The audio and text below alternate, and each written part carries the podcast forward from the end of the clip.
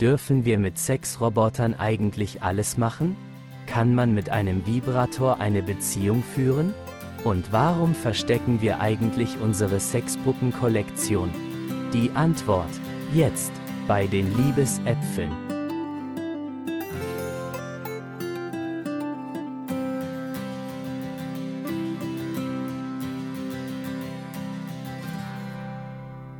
Herzlich willkommen zur 27. Folge der Liebesäpfel. Heute haben wir uns Chris von den Netztheologen eingeladen. Die Netztheologen, das ist so einer der anderen Podcasts in unserem Yeet-Netzwerk und dort unterhalten sich Chris und Roman über Theologie und Technik. Chris ist auch Theologe und IT-Sicherheitsmensch. Chris, schön, dass du da bist. Hallo, danke für die Einladung. Und natürlich ist Lea auch dabei. Lea ist, ich meine, das wissen jetzt wahrscheinlich die meisten auch schon, Sex-Positive-Aktivistin, Kultur- und Sozialanthropologin und Sexualpädagogin. Hallo Lea. Hallo, mich freut es wieder dabei zu sein und auch von mir ein Hallo an Chris. Schön, dass du Zeit hast und mit uns das Thema heute angehst. Ich freue mich. Genau. Spannend. So, es geht heute um Sexroboter und Sexspielzeuge. Und das Erste, das was mir dazu einfällt, ist ähm, ja die sehr stereotypisch äh, produzierten Sexpuppen, die was vielleicht auch noch ein bisschen reden können. So, also das ist das Erste, das was mir mhm. so einfällt, sehr mh, mm, irgendwie ein unangenehmes Gefühl, aber je mehr ich mich damit jetzt ähm, auseinandergesetzt haben und vorbereitet haben auf die Folge, war so, ah, okay, da ist vielleicht sogar ein bisschen Potenzial drinnen, spannende Fragen ähm, haben sich aufgetan und ich freue mich jetzt schon voll, mit euch da reinzustarten. Und ich gebe gleich das Wort weiter an, an Chris und möchte die fragen, was du oder was dir als erstes bei äh, Sexroboter und Sexspielzeuge so einfällt. Ich glaube, mein erstes Bild im Kopf ist so das, was man aus Hollywood und so weiter kennt. Ne? Also das sind ja meistens dann die, also Roboter im Allgemeinen, oder zumindest, also äh, ja, meistens sind die irgendwie weiblich und sehr äh, normschön. ähm, also zumindest fallen mir die meisten so irgendwie ein, außer jetzt mhm. Terminator. Äh, aber der entspricht natürlich auch irgendwie so einem männlichen äh, Norm-Klischee. Hm. Äh, genau. Und dann der zweite Gedanke natürlich, was macht das irgendwie mit uns? Und irgendwie scheinen wir wahrscheinlich auch irgendwie, also vielleicht äh, projiziert man auch bei der ganzen Gestaltung von Robotern irgendwie heimlich da sexuelle Bedürfnisse oder Idealvorstellungen oder, oder zumindest ästhetische irgendwie rein. Das so, mhm. ja, wahrscheinlich mein erster Gedanke und natürlich, also was macht das dann damit? Das ist natürlich irgendwie so, wie verändert das uns alle und äh, ja, mhm. finde ich spannend. Ja, ist natürlich etwas, das was jetzt mit künstlicher Intelligenz äh, nicht alles so weit weg ist, wie schnell gerade die Entwicklung da geht. Und auch an dich, Jonas, die Frage, was, äh, was fällt dir als erstes ein bei dem Thema? Mir fällt als erstes etwas ein, was du schon angedeutet hast, aber das würde ich noch ein bisschen vertiefen, nämlich das Thema der Scham. Wir hatten auch mal eine Folge dazu. Ich glaube, das ist ganz schambesetzt, diese Vorstellung, sowas wie einen Sexroboter oder so zu besitzen. Also es ist ja nicht so, und das fängt ja schon bei Sexpuppen an, die es schon länger gibt, die also jetzt noch nicht das Potenzial haben, selbst so wahnsinnig interagierend zu sein. Aber es gibt eben kaum jemand, von dem ich wüsste, der mir oder die mir jetzt gerne ihre Sexpuppe vorführen würde, beziehungsweise ich weiß auch nicht in meinem Umfeld, ob irgendjemand sowas besitzt. Und ich glaube, das ist aus verschiedenen Gründen sehr schambehaftet. Und wenn wir das jetzt noch steigern und sagen, diese Sexpuppen, für die wir uns vielleicht irgendwie schämen, wenn wir so eine hätten, wenn wir die jetzt noch mit eben irgendeiner Art von Eigeninitiative ausstatten, was macht es mit uns und mhm. was können wir mit denen auch machen? Ich denke da an ja, zum Beispiel an Her ist mir gleich eingefallen, dieser Film, wo ein Mann mit einer, mit seinem Betriebssystem eine Beziehung eingeht. Und das ist nicht mal körperlich, sondern rein auf der Gesprächsebene, zeigt aber schon, wie stark es möglich wäre, auch theoretisch in eine Art von Beziehung einzutauchen. Und das wäre dann auch der Bogen zu der Frage, die ich gerne euch weitergeben würde, was denkt ihr denn? Gibt es sowas wie Liebesbeziehungen zu Sextoys, zu Sexrobotern mhm. oder wo sind da die Grenzen? Was ist jetzt eigentlich ein Sexroboter? Mhm. Und ich weiß nicht, mhm. Chris, du als Gast heute, kannst du das, bevor wir auf die Liebesbeziehung mit Sexrobotern eingehen, überhaupt mal erklären, was macht jetzt einen Sexroboter einen Sexroboter? ja, ich habe auch nicht gegoogelt, muss ich sagen. Also was, deswegen kann ich euch jetzt keine belastbare Definition geben, aber was ich mir darunter vorstelle, ich glaube, zuerst denkt man an was Human Humanoides, also quasi ähm, äh, äh, ja, was aussieht wie ein Mensch äh, und entsprechend mhm. eben Sex haben kann und Bedürfnisse befriedigt. Vielleicht auch so, wie ich das mir wünsche als der Mensch in der Beziehung. Ähm, aber natürlich fängt das wahrscheinlich schon viel früher an, wie alles in der Robotik. Also wir haben ja ganz wenig, vor allem im westlichen Kulturkreis sind wir da auch äh, sehr skeptisch. Sobald die Roboter irgendwie menschlich aussehen, dann wollen wir die nicht mehr. Das sieht im asiatischen Raum ähm, soweit ich weiß, anders aus. Ich, ähm, äh, genau, ähm, das heißt, äh, keine Ahnung, unsere Schweißroboter in den Autofabriken, das sind ja Arme, also sind ja keine Menschen, sondern eben ne, Funktionen.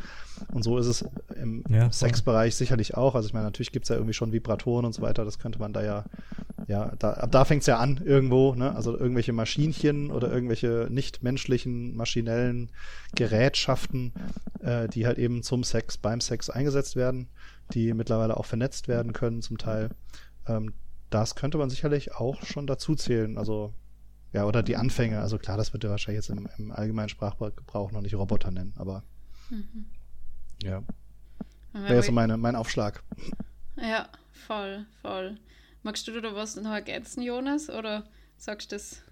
Ja, also ich würde das ganz stark unterstreichen. Also zum einen diese, diese Vorstellung, dass Roboter humanoid sind und dass das so zahlenmäßig eher selten ist und dass wir uns eben schon fragen können, ob nicht Toys, die es schon gibt, die wir aber jetzt eher so im Bereich von Toys ähm, einordnen würden, ob das nicht schon Roboter sind. Ne? Also wenn wir jetzt zum Beispiel komplexere Vibratoren haben, ob die nicht schon in die Richtung eines Roboters gehen und wir denken dann immer sofort in diesen großen Kategorien, das habe ich ja auch gemacht, an eine humanoide Gestalt, mit die ja, mit der ich dann am Ende in Beziehung eingeht, weil sie quasi Android mir fast als menschlicher Partner gegenübersteht. Da würde ich auch vorsichtig sein und auch aus meiner Forschung zu Robotern weiß ich, dass das eben in ähm, asiatischen Ländern, vor allem Japan, Südkorea, sehr viel verbreiteter ist und auch viel normaler, was sehr viel auch mit ihrer ähm, Spiritualität und kulturellen Praxis zu tun hat. Das liegt zum Beispiel daran, dass ähm, Dinge im Shintoismus auch quasi beseelt sein können. Also dass äh, zum Beispiel Werkzeuge, Tools, ähm, so, sozusagen Toolgeister innewohnen haben können. Auch Puppen zum Beispiel wird eine Art Seelenqualität zugesprochen. Deswegen gibt es auch diese Puppet- oder ähm, Doll-Funerals heißen die, wo dann in einem relativ großen Ritual riesige Ansammlungen von Puppen, die einmal zum Schutz zum Beispiel von Kindern ausgegeben wurden, entseelt werden. Mhm. Also man lässt quasi ihre Seele übergehen in, ein, in eine andere Sphäre und geht eben davon aus, dass wenn man das nicht tut, dass sich das Tool oder die Puppe auch gegen einen wenden könnte. Das heißt, wir haben da einfach eine Kultur, die sehr viel vertrauter damit ist, mit Gegenständen Beziehungen mhm. einzugehen, ihnen irgendeine Art von ja, Geist äh, mhm. einwohnen zu lassen oder zu unterstellen. Und das ist uns eben sehr fremd. Und da, ja. Ganz fremd, glaube ich, uns das gar nicht, weil wenn ich es so betrachte, mit was wir alles so beziehungsähnliche ja, Verhältnisse eingehen, wie zum Beispiel mit dem Handy oder mit einem Drucker, der was vielleicht gerade nicht so tut, wie man möchte. Also ihr redet ganz oft mit meinem Drucker, wenn er gerade nicht tut und streichelt den auch und, und spricht ihm gute Sachen zu, wie, ah, komm, das schaffst du und so teilweise hilft es, vor allem mit Streicheln und manchmal muss ich auch drauf spanken, äh, kann helfen. Deswegen, es, es ist schon äh, so, was ich beobachte in meinem Leben und äh, in meinem Umfeld, dass man Gegenstände personifiziert. So, was denke ich auch überhaupt nicht problematisch ist. Äh, ja, das ist einfach auch durch den Alltag zu kämmen. Und die Frage ist halt so jetzt mit den Sexroboter eben auf deine vorherige ähm, Frage zurückzukommen, Jonas, ob man mit Sexrobotern eine Liebesbeziehung eingehen kann. Ich war zuerst so, nee, irgendwie, na, aber je mehr ich mich damit auseinandergesetzt habe, denke ich mir, warum nicht? Warum nicht? Weil, was bedeutet Liebesbeziehung? Man kann ja mit Menschen äh, auf unterschiedlichen Ebenen in Beziehung sein und damit Liebe verbinden. Also manchmal ist die äh, ist eben auf der sexuellen Ebene, manchmal auf der intellektuellen Ebene und so weiter und so fort. Also ich kann mir schon vorstellen, dass vielleicht mit Siri, was man ja so kennt, Menschen auch vielleicht eine gewisse Liebesbeziehung haben. Ähm, und, oder vielleicht ist es ein Abhängigkeitsverhältnis. Könnte man auch schauen, okay, was ist jetzt der Unterschied zwischen Liebesbeziehung und Abhängigkeitsverhältnis. Ähm, und ich denke mir, es ist sehr subjektiv, was man jetzt als Liebesbeziehung wahrnimmt und was nicht. Äh, und was ich mir auch dabei gedacht habe, so jetzt in der Vorbereitung, vielleicht wird es einfach irgendwann mal eine alternative Beziehungsform mit einem Sexroboter eine Liebesbeziehung einzugehen. Also ich denke dort gerade total auch outside von meinen äh, äh, meiner Komfortzone, weil ich für mich persönlich kann mir mhm. das ganz schwer vorstellen, aber wer weiß, was, was die Zukunft da, da bringt. Und da würde es mich jetzt interessieren, was ihr dazu zu sagen habt. Chris, was, was denkst du da? Ja, also mein erster Gedanke mit Liebesbeziehungen, ähm, äh, ja, also ich glaube, es kommt darauf an, was man darunter versteht natürlich. Ähm, wir verstehen da viel drunter. Liebesbeziehung zu einem Kind, zu meinem eigenen Kind ist natürlich eine andere als zu einer äh, Partnerin ähm, oder, oder auch Sexuelles. Ich glaube jetzt mal auf dem, auf dem Partnerlevel gesprochen, hat es für mich was mit Augenhöhe zu tun.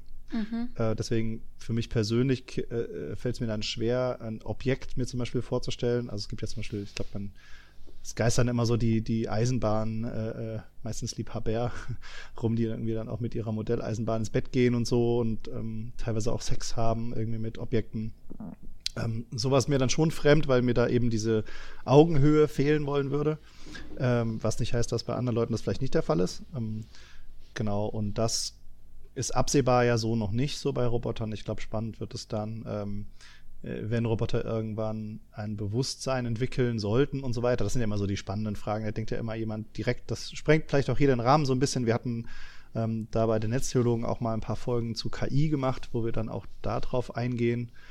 Ähm, und da war so eine spannende theologische Erkenntnis, die jetzt so ganz kurz äh, ist, ähm, dass es, äh, dass ich mir es schon oder sagen wir, dass ich mir nicht glaube, es mir nicht vorstellen zu können, dass es nicht auch möglich wäre für ein komplexes neuronales Netz, was so ein bisschen funktioniert wie unsere Gehirne, was vielleicht auch irgendwie eine Art von Körper hat, dass sich da ähm, durch Zuwendung, ähm, zum Beispiel auch von Gott äh, christlich gesprochen, äh, äh also wer soll Gott daran hindern, ähm, sich diesem äh, äh, Objekt äh, zuzuwenden und sozusagen ähnlich wie äh, uns Menschen was einzuhauchen und dann eben auch ein Bewusstsein zu geben. Das ist halt ein rein theologischer Gedanke und ein sehr hypothetischer Gedanke. Ja, und dann natürlich, ne, dann haben wir ganz andere Fragen. Aber solange es sich ähm, nur um einen Computer handelt, nur um eine Abfolge von Wahrscheinlichkeiten, wie jetzt auch bei ChatGPT und so weiter, oder eben einfachere Objekte, da fällt es mir schon sehr schwer. Also ich glaube, das kann durchaus mal attraktiv sein, ne, irgendwie mal mit jemandem zu reden und das, aber ja, die Augenhöhe würde mir da fehlen. Das ist, glaube ich, der, die Kurzversion. Ja. Hm.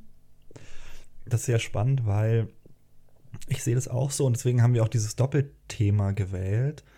Sextoys und Sexroboter, weil wir uns ja fragen, ab welchem Punkt ist es noch ein Sextoy und ab wann ist es ein Sexroboter. Also man kann ja zum Beispiel eben mit seinem Vibrator oder Plug oder was auch immer man für Sexspielzeuge zur Verfügung hat, eine Beziehung in gewisser Weise eingehen. Also ich habe durchaus auch Menschen in meinem Umfeld, die sagen, ich mache mir heute einen schönen Quality Time Abend mit meinem Satisfier oder so.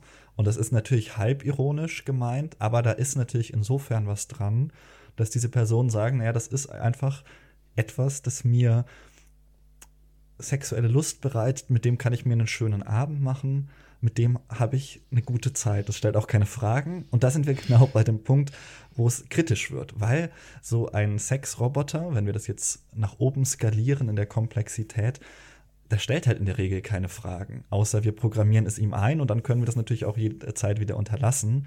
Und dann haben wir dieses Problem, was ich sehe mit den Liebesbeziehungen zu Objekten, dass wir ja, uns am Ende vielleicht eher selbst spiegeln. Also nochmal in einem Beispiel von Hör, er trifft dann seine Ex-Frau und sie sagt ihm, das ist ja perfekt, dass du endlich mit einem mit einem Betriebssystem eine Beziehung eingehst, weil endlich widerspricht dir niemand mehr. Also genau dieses Thema, dass eben Sexualität bei uns ja immer auch mit komplexen Beziehungen zu tun hat, auch mit uns selbst. Wir müssen uns immer in Liebesbeziehungen vor allem erstmal mit uns selbst auseinandersetzen, mit unseren eigenen Schatten und auch mit uns als Persönlichkeit. Und das fällt in gewisser Weise weg. Deswegen würde ich sagen, man kann auf jeden Fall eine Beziehung eingehen mit allem Möglichen, wir kennen das von anderen Robotern auch. Da gibt es durchaus Untersuchungen, zum Beispiel mit Gebetsrobotern, wo Leute jeden Abend mit ihrem Gebetsroboter beten und sagen, es ist ganz wichtig, dass sie da ihren kleinen Plastikengel haben, der zusammen mit ihnen Gebete spricht. Das würde ich sagen, ist qualitativ wichtig und wertvoll. Aber es fehlt eben diese Unterbrechung, das andere, dieses Antlitz, das mir sagt, hier geht es nicht weiter. Und das tun eben mhm. Menschen, menschliche Liebesbeziehungen schon. Und da sehe ich äh, den Unterschied und den Widerspruch vielleicht. Mhm, mh. Super spannend. Und vielleicht, Jonas, ähm, mir würde es ja gerade interessieren, so, oder ich würde es cool finden, wenn unsere ZuhörerInnen so ein bisschen auch, ähm, mitkriegen, warum wir das Thema eigentlich gewählt haben. Also, weil du ja auch die mit eben, wie du jetzt gesagt hast, mit Gebetsrobotern auseinandergesetzt hast. Ähm, wie kommst du dazu, hm. dass wir jetzt den Podcast zu dem Thema machen und auch jetzt Chris eingeladen haben? Ja. Ich glaube, da sind sehr viele Sachen zusammengekommen. Also ich glaube, Chris ist dafür prädestiniert, weil ich gerne seine Podcast-Folgen zu dem Thema angehört habe und ich das Gefühl hatte, das ist spannend, es nochmal auch mit jemandem zu sprechen, der explizit auch ein bisschen Ahnung von Technik hat. Das ist ja immer das Problem, wenn wir TheologInnen über Roboter und KI sprechen, dass die wenigsten wirklich genau wissen, was dort passiert und oft eine sehr vage Vorstellung davon haben.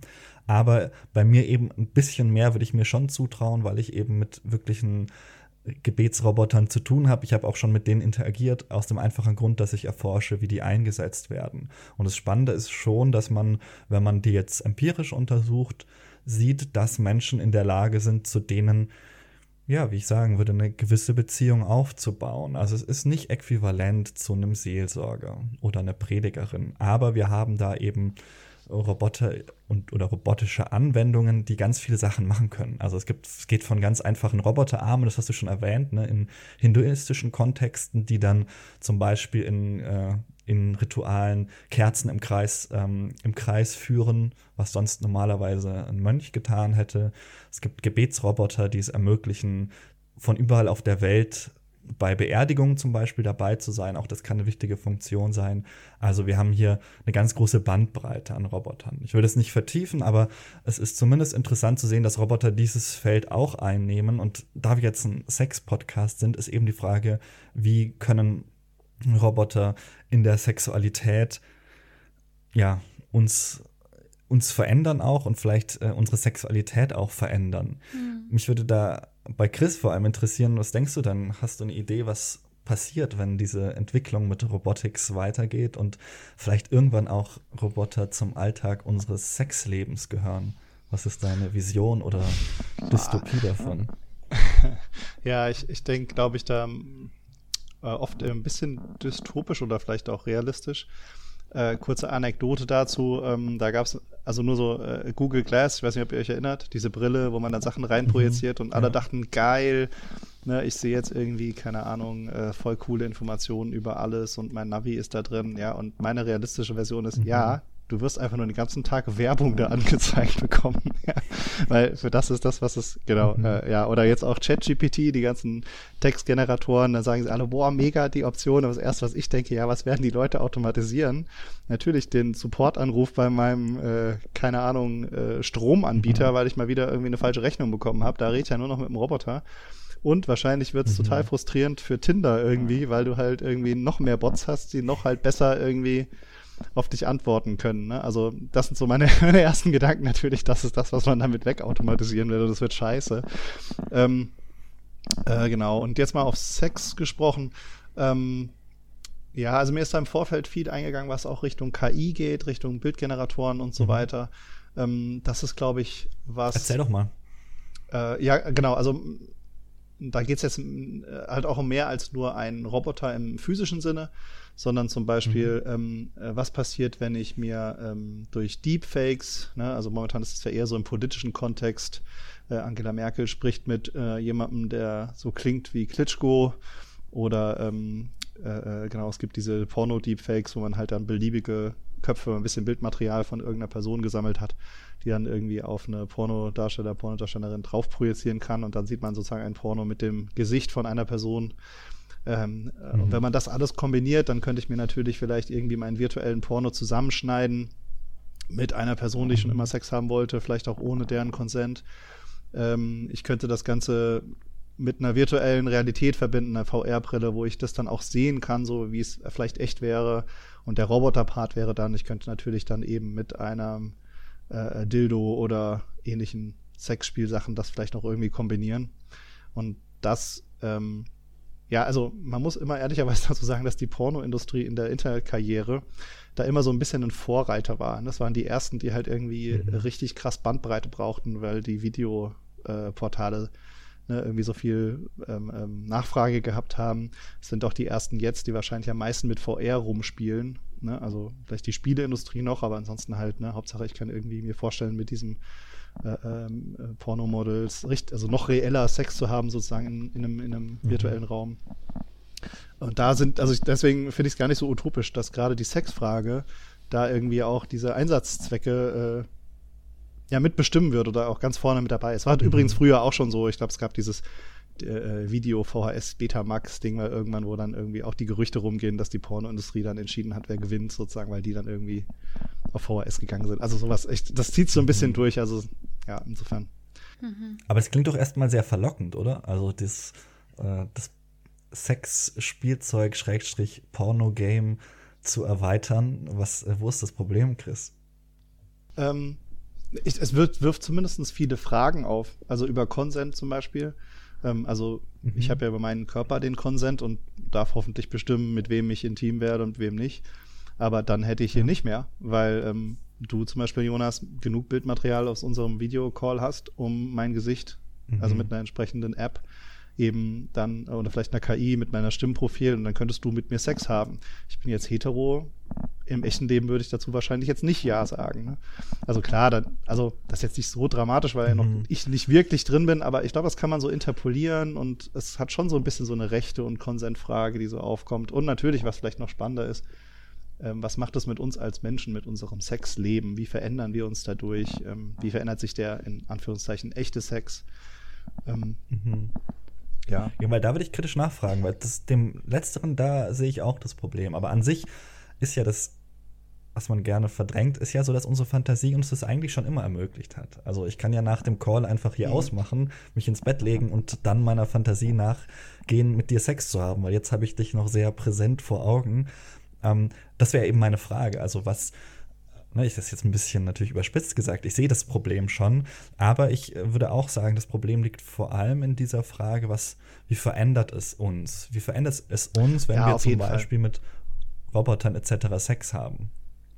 Genau, also ich ähm, wollte jetzt auch nicht so rüberkommen, als empfinde ich das zum Riesenproblem. Ich glaube auch, dass diese ganze Deepfake-Porno-Geschichte, ne, das ist halt eher auch so ein Tagesschau-Thema. Ich denke, dass sich das ähm, natürlich irgendwie wird das präsent sein, aber es wird eine gewisse ähm, also wie heißt es, Education geben, dass Leute raffen, dass das halt nur ein Deepfake ist, ne? Und dass jetzt nicht wirklich, keine Ahnung, Angela Merkel da jetzt ein Porno gedreht hat, ja. Äh, oder Baerbock, müsste man heute sagen. äh, sind ja schon ein bisschen weiter. Ähm, genau, das heißt, da, das kann man, glaube ich, auch so education-mäßig lösen, dass es nicht wirklich eine rechte Verletzung ist von dieser Person, die da gerade gedeepfaked wird, sondern halt eigentlich eben nur eine Montage. Das war ja auch, äh, ja, aber genau, diese, äh, die Frage, was macht das mit uns? Also ich habe auch schon mehrmals jetzt in unserer Folge das Gefühl gehabt, viel davon ist eigentlich nur eine Fortschreibung von Dingen, die man auch der Porno-Video-Industrie zugeschrieben hat. Ne? Ja es, ja. es, ist vieles nicht neu, aber eben auf einer anderen Ebene. Das finde ich auch spannend. Und was eben auch, glaube ich, in der ganzen Debatte Roboter-Sex äh, oder Sexroboter eben auch nicht neu ist, ist der Male Gaze. Also was ich jetzt in meiner Recherche mhm. äh, herausgefunden habe, ist, dass die meisten Sexroboter halt schon ähm, stereotypische Weiblichkeitsideale wieder mehr also festigen und äh, heteronormativen Sex, also sprich es geht hauptsächlich um die Genitalien äh, eben, also das wird wieder reproduziert und ähm, ich bin auf einen ganz spannenden Buch gestoßen, das heißt Maschinenliebe, Liebespuppen und Sexroboter aus technischer, psychologischer und philosophischer Perspektive. Herausgeber ist Oliver Bendel. Äh, und das fand ich ganz spannend, dass das Buch aufzeigt, dass, ähm, dass es auch tatsächlich positive Aspekte gibt, äh, dass Sexroboter genutzt werden können, um mehr Queerness in Sexualität reinzubringen. Also ich finde es immer, es mhm. ist halt die Frage, wie es benutzt wird. Weil an sich, glaube ich, sind ja alle Erfindungen im ersten Moment nicht schlecht oder nicht gut. Es ist die Frage, wie wird es eingesetzt.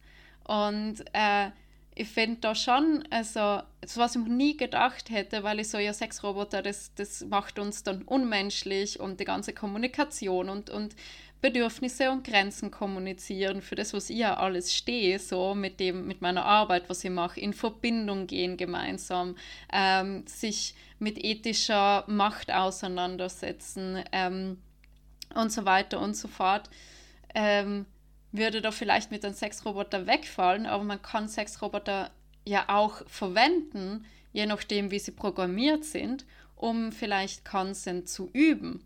Dass man dann erst Sex haben darf mit einem Sexroboter, wenn irgendein Gespräch zuerst in, äh, zustande kämen ist, so und man die richtigen Antworten gibt, so.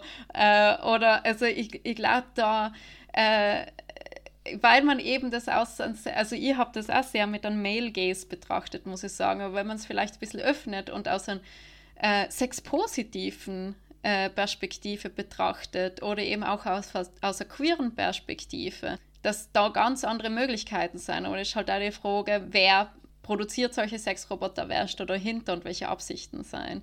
Und das ist natürlich, wird dann auch die Konsequenz sein, wie das unsere Sexualität beeinflusst und verändert. Also das finde ich sehr spannend, in welche Richtungen man da denken kann.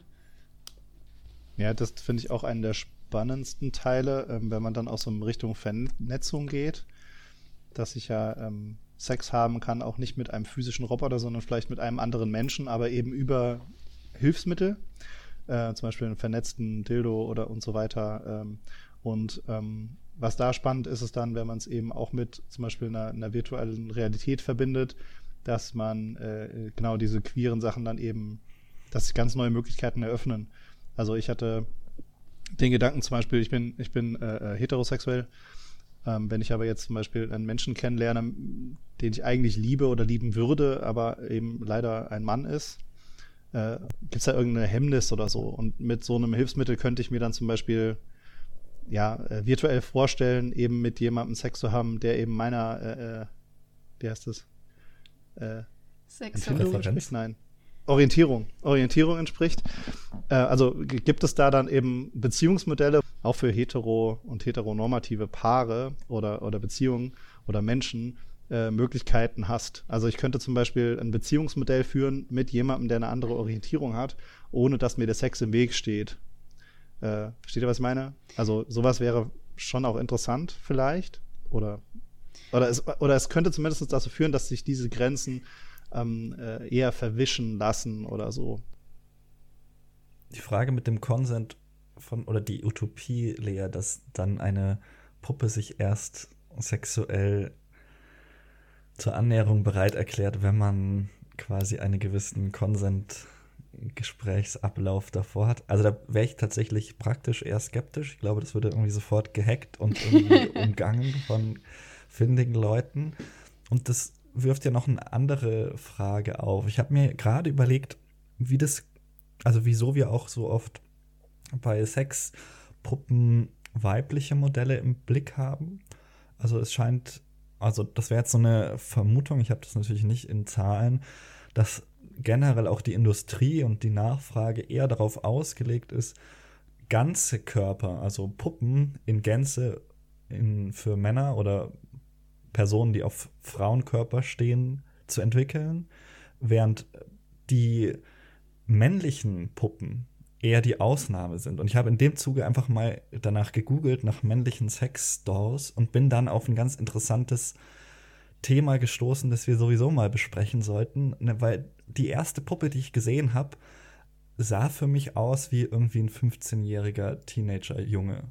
Und das, das stellt natürlich die Frage, wird hier quasi eine bestimmte Fantasie angespielt? Also diese Puppe ist, würde ich mal schätzen, für ähm, Männer, die auf Männer stehen. Und diese Puppe ist aber, wenn ich sie so anschaue, also ne, ich kann sie mal versuchen zu beschreiben, das ist, für mich schaut es aus wie ein sehr unschuldig ausschauender Teenager. Und die kriege ich quasi als erstes angeboten. Und da ist jetzt die Frage, wir haben es ja bei einer Puppe nicht mit einem klassischen Consent- Beziehungssystem zu tun, weil diese Puppe auch nicht antworten kann und äh, nicht muss in dem Fall. Und da stellt sich jetzt eben die Frage, die ich gerne an euch weitergeben würde wie machen wir das mit diesen Grenzen? Also zum einen, was ist mit Consent? Braucht es den? Was macht es mit uns, wenn wir das bei Puppen einfach oder bei Sexrobotern dann etwas weitergeführt, also Puppen, die zum Beispiel Effektoren hätten, also mit der Welt selbstständig interagieren könnten und auf irgendeiner Art von Algorithmus basieren. Was macht es mit uns, wenn wir sowas haben? Und was ist auch gerade mit diesen ethischen Grenzfällen? Also, dass ich hier als erstes erstmal kleine Jungs angeboten bekomme als Sexpuppe, äh, finde ich verstörend bis ähm, widerlich. Und das ist aber erstmal was, was ich einfach beschreibe als meine Reaktion. Fände ich aber spannend, da auch noch mal drüber zu reden, was das eigentlich bedeutet. Mhm. Ja, das, ähm, ich glaube, es geht in zwei Richtungen. Also auf der einen Seite jetzt, ähm, wie kann ich, ähm, wie kann ich Roboter behandeln und darf ich das? Und die zweite Variante wäre, ähm, was machen wir damit, wenn, ähm, wenn äh, ja mit Sachen, die wie zum Beispiel jetzt bei Pädophilie irgendwelchen pathologischen ähm, mhm. Eigenschaften. Ähm, also mein, mein erster Eindruck zum, zum zweiteren Thema ist, dass ich da nicht so dran glaube, dass das eine Art von Heilung äh, für die Gesellschaft ist. Also das mhm. gibt es ja teilweise auch als Prostitution. Also man sagt so, ja, ähm, durch die, die Sexarbeit ähm, wird viel Unheil von der in Anführungsstrichen normalen Gesellschaft abgehalten, weil TriebtäterInnen vielleicht auch äh, eben dann dahin gehen, statt halt äh, random Leute zu vergewaltigen. Das war für mich noch nie überzeugend und ich glaube auch nicht besonders heilsam, weil ähm, das Ausleben ja keine, ja, es ist ja keine Therapie, wenn man es denn überhaupt therapieren will oder kann. Äh, also keine Ahnung. Ähm, also nur so Dampf mhm. ablassen. Ich habe da auch, glaube ich, generell noch nie so dran geglaubt, an dieses man muss da jetzt vielleicht auch männlich gesehen irgendwie Druck ablassen und man hat da leider gar keine Verantwortung mehr und ist völlig triebgesteuert. Also natürlich, Triebe gibt's und so, kennt jeder von uns. Aber ähm, wir sind ja nie völlig ausgeliefert und so. Also deswegen, das fand ich nie so als Lösung. Deswegen werde ich da jetzt so, ja, natürlich ist es besser, ähm, du vergewaltigst eine Plastikpuppe als ein echtes Kind. Ist ja keine Frage, aber ich glaube, man sollte, also keine Ahnung. Ich habe irgendwie meine, meine Probleme damit, das als Lösungsansatz zu sehen für die Gesellschaft. Ja, äh, da gibt es auch tatsächlich Untersuchungen zu, also vor allem im Kontext äh, der sexualisierten Gewalt in kirchlichen Zusammenhängen. Da hat man das sehr breit untersucht natürlich. Und wir hatten in einer früheren Folge auch schon mal irgendwie über dieses Thema geredet. Und es ist einfach immer noch mal wichtig, das zu betonen, und das unterstützt deinen Punkt, Chris, dass die sexualisierte Gewalt zum Beispiel an Jugendlichen, Kindern, an Schutzbefohlenen ganz viel mit Macht zu tun hat. Also mit einem Machtbedürfnis und eben oft gar nicht so sehr sexuell in einem Lustsinne ähm, zu bewerten ist, sondern oft eben psychologisch gesprochen aus einem, ja, aus einem Art von Macht, äh, und auch eine Lust an Macht ausdrückt. Und dieses Problem ist wahrscheinlich dadurch, wenn man es so beschreiben würde, auch mit Sexpuppen nicht zu lösen, weil das dann eben, weil man dort seinen Machtanspruch, äh, seine Machtlust wahrscheinlich nicht so ausleben kann. Das ist widerlich und schlimm und traurig, aber das darf man nicht unterschätzen, dass es eben bei Vergewaltigung nicht primär darum geht, einen lustvollen Akt zu vollziehen, sondern dass es sehr viel mehr mit diesem Bedürfnis nach Machtausübung und Kontrolle zusammenhängt. Mhm. Lea, du, ähm, du nix, was denkst du dazu? Ja, ich habe mehrere Gedanken ich weiß gerade nicht, wo ich ansetzen will. Vielleicht ich hänge gleich an, an das Thema Macht an. Ich glaube, das ist ein sehr mhm. äh, gesamtgesellschaftliches Thema, äh, Macht, das was ähm, sehr aufgeladen ist. Und da stimme ich dir voll zu, Jonas, dass es bei Vergewaltigungen eben sehr viel um die Lust an der Macht, an der Macht geht. Und ich hoffe, ich drücke das richtig aus, aber Lust an Macht an sich ist nichts Schlimmes, wenn es im Konsens passiert. Macht kann mhm. was sehr Schönes sein und ich denke, das wird sehr negativ gewertet in unserer Gesellschaft, aber ähm, Macht heißt, wenn es eben in den konsensuellen Rahmen ist und die andere Person gibt Handlungsmacht an die ab und die Verantwortung an die, das ist ein unglaubliches, wertvolles Geschenk. Und, ähm, und die Macht als Geschenk anzunehmen und in die Rolle reinzugehen, kann sehr schön sein, wenn es im sexuellen Kontext ist, auch sehr lustvoll sein, äh, beziehungsweise in anderen Lebensbereichen sehr ähm, ja, schön sein, die Rolle anzunehmen. Und gleichzeitig ist es auch schön, die, mal die Handlungsmacht abzugeben. So. Und das machen wir an die Fessel-Workshops, dass wir versuchen, einen ethischen Zugang zur Macht äh, in Personen mitzugeben, dass Machtpositionen auch schön sein können, wenn sie in konsensuellen Rahmen sein und man verantwortungsbewusst damit umgeht.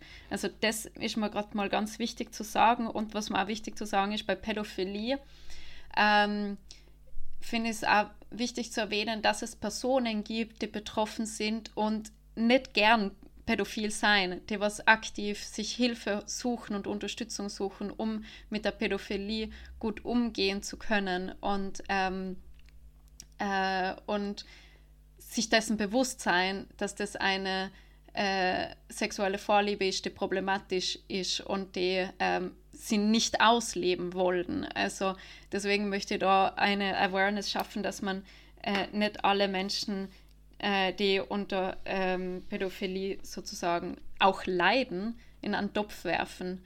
Und, äh, und das sehe ich jetzt auch, nochmal zu kommen zu den Sexroboter, eben problematisch, dass da ähm, es verschwimmt zwischen, ja, es ist besser, man lebt seinen Sexroboter aus als einen echten Menschen, aber die Frage ist auch, wenn man es an einen Sexroboter ausübt, wird die Hemmschwelle vielleicht sozusagen niedriger, das an einen echten Menschen dann auch auszuüben. Also ist auch die Frage so, äh, ich denke da auch an die Shooter-Games sozusagen.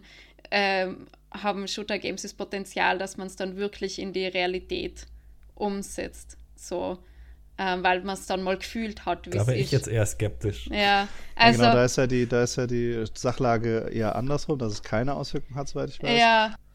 Das ist ja, also man kann es zumindest in Analogie zur Pornografie sehen und da ist ja schon auch immer der Gedanke, dass das die Leute enthemmen würden, weil sie quasi dort nur noch Praktiken sehen, hm. wo die Frau zum Objekt gemacht wird und äh, der Mainstream-Porno ist eben der, wo der Mann am Ende abspritzt auf die Frau und dann wird es total normal. Und ich glaube, da ist zu einem gewissen Grad ja was dran. Also diese Erwartungen werden, vor allem auch wenn man sich dem ungeschützt und unreflektiert aussetzt, formt das natürlich unser Bild. Und das würde dann auch den Bogen dazu schlagen zu der Frage nach Robotern, denke ich. Also, ich glaube schon, Chris, du hattest es schon angedeutet, Lea auch, dass es etwas mit uns macht. Also, dass wir uns nichts vormachen sollten, dass es an unserer Art, die Welt zu sehen, spurlos vorübergeht, wenn wir zum Beispiel unsere Sexroboter so behandeln, wie man sich die eben als eine Art Sexsklave vorstellen kann, dass wir die aus dem Schrank holen, dann unsere Lust daran abagieren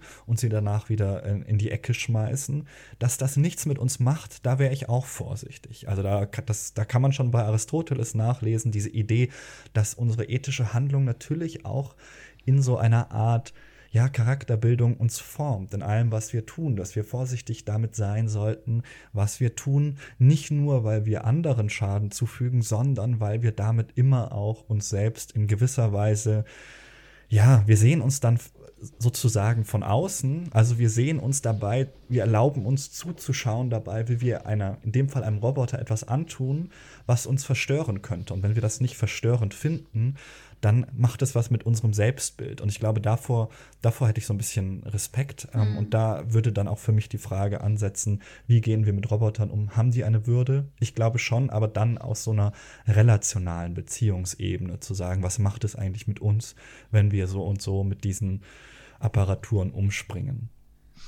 Ja, den Ansatz finde ich auch gut. Ich finde es tatsächlich sogar vielleicht noch schwieriger, spannender, äh, mehr Auswirkungen habend, wenn man eben das Sextoy, den Sexroboter nicht in den Schrank sperrt nach dem Akt, weil dann ist es nämlich begrenzt auf meine Lustbefriedigung, sondern wenn eben mehr dazu kommt, ne, noch andere soziale Interaktion vielleicht oder also wir dem einfach noch mehr Menschlichkeit zuschreiben, weil meine Sexpartnerin schmeißt sich ja auch nicht nach, dem, also vielleicht raus in gewissen Kontexten, aber ich sperre sie nicht in den Schrank und hole morgen wieder jemand raus. Ja. Ähm, also da sind wir uns ja schon bewusst, dass es da noch ein, dass der Mensch noch mehr hat als nur diese eine äh, Sache. Ähm, ja, wo dann vielleicht auch, also ich glaube, das, was uns immer natürlicherweise ein bisschen verstört, ist immer diese Verwechslung, wenn dann, wenn es Verwechslungen gibt. Also solange eine Maschine mhm. eine Maschine ist, dann sind wir damit cool so. Aber wenn man halt irgendwie das Gefühl hat, ich weiß es jetzt nicht mehr so genau, ich glaube, dann ist bei vielen Leuten so ein Trigger, ne? Äh, äh, genau. Und, und ich glaube, dann müsste man halt schon auch fragen, das geht jetzt über den Sex hinaus, also mit Beziehungen zu Objekten und so weiter. Was, was denn, wenn ähm, es ganze ähm, Generationen oder so gibt, die vielleicht dann aus Einfachheitsgründen, nenne ich es jetzt mal, oder Pragmatiegründen ähm, äh, ähm, Beziehungen zu Menschen unattraktiver machen? Also was macht das mit uns als Gesellschaft, wenn wir irgendwie alle nur noch äh, daheim hin, in unserem VR-Kämmerlein hin masturbieren? Ne? Also das, auch diese Überlegung gibt es natürlich schon vor den Robotern. Ähm, ja. Oder halt eben, genau, äh, nur noch meine äh, Roboter-Haushaltshilfe habe, die halt eben auch zum Sex haben gut ist. Und ich bin vielleicht eh äh, jemand, der keinen Bock auf Menschen hat. Also keine Ahnung. Also was macht sowas dann auch mit Gesellschaften und mit Menschbeziehungen und werten wir uns dadurch dann vielleicht nicht selbst ab? Oder ähm, gibt es dann irgendwann eine, ich nenne es mal Bio-Revolution, ja, wo dann halt irgendwie ja, die Leute sowas wieder komplett ablehnen und dann sagen, wir wollen wieder zurück, mhm. äh, back to the roots und so. Also das ist ja immer, wird ja auch immer alles, also ne, sowas ist ja immer, bedingt sich ja immer gegenseitig. Mhm. Ist immer schwer, das zu spekulieren. Deswegen, also ich glaube, meine Dystopien, die ich habe, die sind immer so ein bisschen in unseren aktuellen Kontext rein interpoliert, nicht in so eine Utopie, sondern gerade auch in mhm. einem äh, System, was eben auf Wertschöpfung aus ist, was auf ähm, Bedürfnis, Befriedigung auf ist und Marktdenken aus ist und wenn, wenn wir diese Sachen zugrunde legen, dann befürchte ich schon, dass es da ja halt eben das gibt, was dann eben die Reichen noch reicher macht am Ende, ja. Mhm. Und nicht das, was vielleicht gesund für unsere Sexualität ist. Und ich glaube, dass das, was auch noch wichtig ist zu erwähnen, dass wir das Thema aus einer sehr westlichen Perspektive gerade betrachten. Also äh, Sexroboter, ähm, ich habe mal gegoogelt, wie viel das die kosten und die sind ziemlich teuer. Also wer sich sowas leisten kann, muss ich schon einiges ansparen. Also da sagen wir, wenn man was Hochwertiges möchte, bei 7000 Euro. Und ähm, genau, also das mal es ist ein etwas, das was mit Privilegien auch zu tun hat, äh, wenn man sich damit auseinandersetzen möchte und, und Raum und Zeit und als Geld hat. Ähm, also das war mir gerade noch wichtig, irgendwie zu erwähnen, dass wir drei auch eben alle aus der westlichen weißen Perspektive auch das nochmal äh, alles ja uns. Also ich könnte mir auch keinen 7000 Euro Sexroboter leisten, ehrlich gesagt. Ja, ich sage, wir, also ich glaube, wenn wir es wirklich wollen würden, könnten wir uns das Geld zusammensparen. Also ich, wow. wenn wir es wirklich wollen würden. Ich bin armer Wissenschaftler, ich kann mir das nicht Ich bin auch armer Oder bei der Bank nach einem Kredit fragen. Genau, ja. genau. Weil, weil ich glaube, dass das auch wiederum zurückschießen kann. Ne? Also natürlich kosten die jetzt viel Geld, aber wenn man es zum Beispiel mit den Smartphones vergleicht, mm. ähm, die natürlich jetzt auch in breiten Gesellschaftsschichten äh, ja natürlich jeder hat und dass dann vielleicht auch gerade die Leute, die eben nicht diese gleichen Privilegien haben, dann eher mm. in die Fallen äh, gezwungen werden äh, von der Gesellschaft oder so auch. Ja? Mm -hmm. ähm, ja, äh, also weil es ja oft auch soziale Komponenten sind. Also da kann ich mir auch schon vorstellen, dass es genau andersrum sich dann auswirkt. Ne? Dass halt dann quasi, auch gerade wenn du vielleicht ähm, in, einem, in, einem, Leben lebst, was dich nicht so glücklich macht und du dann mhm. ist vielleicht die, die äh, Versuchung größer, dass du dich ähm, äh, in eine virtuelle Welt ähm, flüchtest, mhm. wenn, wenn dein Leben halt irgendwie äh, auf der Mülldeponie stattfindet, sag ich mal, so virtuell äh, mhm. im Bild gesprochen. Ähm, also, keine Ahnung. Wir wissen nicht, was ausgeht, aber ich will nur sagen, dass ich kann auch kann mir auch gut vorstellen, dass es eben äh, gerade für die äh, ähm, nicht privilegierten Schichten ein großes mm. Problem wird durch die Technologie, weil eben, ja, keine Ahnung, äh, mm. es ist ja in vielen Dystopien auch noch so, dass dann halt irgendwie, ne, die, die, die Leute mit ihren VR-Brillen mm. dann irgendwie in den Straßen rumvegetieren und das sind dann meistens nicht die, die halt irgendwie, -hmm. keine Ahnung, sich das äh, große Auto mit 1000 Escorts äh, leisten können und -hmm. sowieso die, die Welt gehört, ja. Voll, danke für die, für die Ergänzung, voll. Ähm, wir wollten nochmal zurückkommen auf ähm, Toys, Sex Roboter und dass sie da einen, einen Unterschied wahrnehmen von Sex Roboter, der wirklich eben in einer menschlichen Gestalt sein und Sex Toys, den Trend, den sie halt wahrnehmen, also und dadurch meine Erfahrung als äh, ehemalige Verkaufsberaterin in einem feministischen Sexshop in Wien, dass die Sex Toys hauptsächlich sehr ich sage jetzt mal, äh, in Formen, also nicht in menschlicher Form gut sich verkaufen, sondern sehr, sehr abstrakt, auch, sehr abstrakt genau, in, in mhm, schönen genau. Formen, in schönen Formen, also sehr weit weg von menschlichen Genitalien. Also zumindest die Toyste, was ähm, bei uns verkauft worden sein äh, im Geschäft. Es gibt dann schon die Dildos äh, und Vibratoren, die auch ähm, die auch in äh, menschlichen Genitalien nachgebildet äh, sein, aber die, die Nachfrage ist doch sehr gering. Äh, zumindest bei uns. Darf, darf man fragen, was für ein, also war das Publikum eher queerer Natur? Also ist es, bin jetzt selber jetzt dann nicht queer, aber ich könnte mir zum Beispiel vorstellen, dass vielleicht ähm, eine Entmännlichisierung oder so auch attraktiv ist vielleicht für manche Leute? Ähm, es ist ein Sexshop von Frauen und hauptsächlich für Frauen und alle, die Frauen lieben, ist das äh, Motto. Äh, und ähm, es sind, also das Publikum war schon, ich, ich weiß jetzt, jetzt nicht, welche Geschlechterorientierung äh, die, also keine Ahnung, kann ich jetzt nicht sagen, aber es ist jetzt kein explizit queerer Sexshop, sondern auf mehr auf heterosexuellen Frauen, wenn ich ganz ehrlich bin, ausgerichtet äh, mit queeren Aspekten. Äh, genau, aber es ist schon so, dass, ähm, wie gesagt, dass die Nachfrage und wenn ich mal auch so Eis.at anschaue oder zum Beispiel Amorelie Online-Shops, äh, was, wenn ich da eingebe, so belieb also sortieren nach beliebtesten, dann die beliebtesten sind meistens Sextoys, eben die nicht die menschlichen Genitalien entsprechen, sondern in Form und Design bunt sein, ansprechend sein und genau, also das finde ich sehr spannend, weil das sehr äh, klarer Unterschied ist zu den Sexrobotern. Klar gibt es Menschen, die dann bevorzugen, äh, einen Dildo zu haben, der was ähm, menschlichen Genital ähnlich schaut, an Penis ähnlich schaut, das ist dann Vorliebe, aber so, wenn man so Mainstream anschaut, geht es eher in Richtung, ähm, ja, nichtmenschliche Genitalien, so von Form und Farbe. Und vielleicht, ich würde da auch noch mal eine Unterscheidung vielleicht ja. einziehen wollen, die wir diskutieren können. Ich frage mich nämlich, ob es da nicht auch einen kategoriellen Unterschied macht. Also ob ich, wenn ich mit einem Sextoy interagiere, dann sprechen wir gerne in unserem Podcast Zusammenhang in unseren Kontexten von Solo-Sex. Mhm. Aber in dem Moment ist ganz klar, dass das eine eigenständige Form von Sexualität ist mhm. und nicht eine Ersatzleistung. Also es ist kein Sex in einem Interaktionssetting. Also es macht einen Unterschied, ob ich jetzt mit einer Person Sex habe mhm. Oder ob ich Solo-Sex habe. Das sind einfach zwei kategoriell unterschiedliche Sachen. Und es ist unter Umständen auch deswegen ein Unterschied, weil ich, wenn ich ein Sextoy benutze, damit nicht imitiere Sex, sondern eine ganz eigenständige Sexualpraktik vollführe, nämlich äh, Solo-Sex. Und das Interessante an den Sexrobotern ist jetzt eben, dass ich dann im Grunde nicht mehr Solo-Sex habe, sondern einen Ersatz suche für interpersonalen Geschlechtsverkehr. Und das würde ich, also das scheint mir zumindest so auf den ersten Blick eine gewisse Unterscheidung, die vielleicht noch mal zu diskutieren wäre. Leuchtet euch das ein? Mhm. Ja, also ich hätte auch, ähm, ich hatte auch noch einen Gedanken, also ähm, es gibt auch noch so die Objektifizierung. Also ich erinnere mich zum Beispiel an äh, Slavoj Žižek, der mal geredet hat über Pornos und wie sie quasi ähm, die Frau natürlich äh, objektisieren. Äh, also gerade in dem ne, Heteronormen, ihr wisst, was ich meine, Pornos.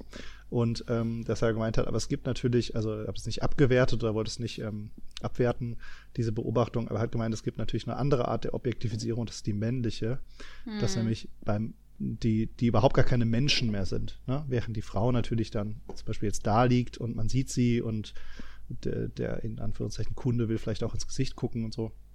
Der männliche Part in dem Sex ist ja einfach nur noch der Penis. Ja, und äh, insofern ja auch eine, eine Art oder eine andere Art von Objektifizierung. Sorry. Ähm, und äh, ich könnte mir auch vorstellen, dass es je nachdem, was man sucht, man entweder genau so eine Objektifizierung sucht in, im Sinne von eines Dildos, vielleicht aber auch genau nicht und deswegen ne, auch an alternative Formen und Farben äh, eine gewisse Attraktivität haben. So. Das wäre auch meine Utopie eigentlich. Ich finde, wir sollten was so Sexroboter angeht, auch eher kreativ sein. Über das hinausdenken, was wir jetzt gesehen haben, dass es eben doch oft Männer sind, die auf der Suche sind nach einem Lustobjekt. Es gab, glaube ich, einen großen Umbruch auch in der Sextoy-Entwicklung, als endlich mal Frauen angefangen haben, Sextoys zu entwickeln. Das war ja jahrzehntelang immer nur äh, Männer, muss man Fall wirklich sagen. Und das wäre vielleicht auch noch eine spannende Frage, wer entwickelt eigentlich diese Sexroboter und wie queer sind eigentlich die Leute, die dahinter stehen. Ich glaube, das würde auch die Zukunft mhm. massiv verändern, wenn man sich anschaut, wer das eigentlich zu welchem Zweck entwickelt. Hm. Ja, und das wäre auch, glaube ich, extrem wichtig, um eben nicht in diese Dystopie, die ich ja teilweise gezeichnet habe, reinzurutschen. Also ich glaube, es ist ein großer, mhm. großer Teil auch, wie man in diese Dystopien kommt, indem man eben ne, in äh, Machtgefügen und äh, äh ja, äh, etablierten Denkmustern solche Dinge eben fortschreibt, weil wir dann natürlich einfach unsere Welt da rein projizieren, wie sie ist. Und äh, wenn wir die Welt ver da verändern wollen, dann müsste man da wahrscheinlich anders denken. Ähm, ich glaube, das wird wahrscheinlich, also am Ende wahrscheinlich werden wir es sowieso anders nutzen. Also wenn ich mir nur vorstelle, wie sich ähm, das Bild auch äh, äh, im großen Mainstream von Sexualität geändert hat und von Beziehungsformen, die man darf, sozusagen. Und ähm, wie viel mehr Möglichkeiten es da gibt. Und ich meine jetzt, wenn ich sowas sage, nie im äh, nur promiskutiven Sinn. Das finde ich eher langweilig. Ne? Also äh, ich bin jetzt, keine Ahnung, Polyamor, weil ich will einfach nur mit möglichst vielen Leuten schlafen. Das finde ich eher so die langweilige Variante. Wenn ich aber daran denke, was zum Beispiel für Möglichkeiten es gibt, zum Beispiel, ich habe eine Beziehung aufgebaut, ich habe vielleicht Kinder äh, zu Hause und so weiter und plötzlich passiert irgendwas, ein Unfall, eine Behinderung, äh, meine Partnerin mhm. ist asexuell und stellt es jetzt fest oder vielleicht auch eben äh, doch irgendwie anders queer und das ist jetzt sexuell nicht mehr kompatibel. Und dann habe ich halt im heteronormativen Kontext eigentlich nur die Möglichkeit, alles wegzuschmeißen oder unglücklich zu sein für immer. Ne? Und plötzlich gibt es dann halt Räume, wie ich sowas behalten kann. Also sowas finde ich super heilsam, auch mal so im ganz ja, relativ konservativen Setting gedacht. Ne? Ähm, weiß ich, äh, also das fand ich irgendwie so ein krassen Gamechanger so für, weil das halt eben dann irgendwie nochmal viel mehr Menschen betrifft als jetzt nur, äh, also nur in Anführungszeichen, äh, Leute, die halt Kinks haben oder, oder ne, vielleicht unterrepräsentiert sind, dass dann für die Masse auch krasse positive Effekte haben kann. Also Sexroboter auch als quasi, ja, ein, eine Möglichkeit der Integration für Menschen. Wenn wir diese Gedanken haben, also ne, wie ich jetzt gerade hatte, dann entwickeln wir solche solche Dinge, also Technologie im Allgemeinen, aber natürlich jetzt in unserem Fall ähm, Sextoys vielleicht auch mhm. anders.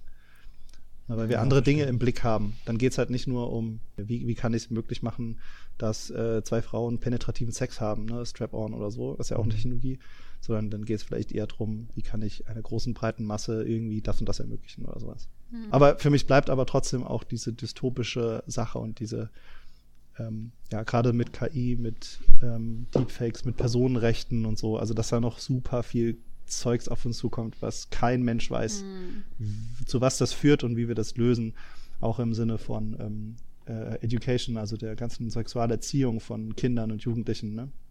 die ja momentan äh, mhm. äh, ja auf dem Schulhof mit irgendwelchen äh, heteronormativen äh, Pornos geschieht und ne, mit entsprechenden Auswirkungen und wie gehen wir damit um und wie machen wir das und wie macht das die nächste Generation? Also da gibt es irgendwie so viele Fragen und die wachsen dann damit auf und äh, ja, super viele Möglichkeiten, super viele Fragen und ähm, hm. ja, ich, ich, für mich ist es immer dann kritisch, wenn es halt eben äh, darum geht, also um diese Machtverhältnisse in der Tech-Szene geht. Wer bestimmt es am Ende? Sind es am Ende eben die fünf großen ne, Milliardäre der Welt, die halt irgendwie entscheiden, wie wir Sex haben und mit wem und wie es am Ende aussieht und wie viel Werbung wir hm. dabei sehen? Ist es wirklich was, was selbstbestimmt ist, was wir selber vorantreiben können? Und diese Fragen, die sind gerade riesengroß. Ich bin auf jeden Fall gespannt, wo es mit Thema Sexroboter, künstliche Intelligenz äh, und so weiter hingeht. Ich für meinen Teil hoffentlich in der Natur irgendwo mal sein, in, mit echten Menschen in Verbindung. Das ist zumindest mein Wunsch für mich. Aber wenn unsere HörerInnen gerade an einem queeren Sexroboter bauen, dann lasst es uns wissen. Wir kommen vorbei, wir sprechen mit euch, wir testen ihn auch aus und kommen dann das nächste Mal zu den Netztheologen und sprechen über unsere Erfahrungen mit den queeren Sexrobotern, die yes. unsere HörerInnen hoffentlich bauen. Oder wenn ihr generell Projekte habt, wo ihr unsere Mitarbeit braucht, dann meldet euch bei uns oder bei den Netztheologen. Irgendjemand ist da sicher kompetent. Schön, dass ihr beiden wieder dabei wart und äh, eure Eindrücke und Ideen, Dystopien mit uns geteilt habt. Mhm. Auch an unsere Zuhörerinnen vielen Dank fürs Zuhören. Mhm, danke euch und bis zum nächsten Mal. Tschüss. Ciao, ciao. Ciao.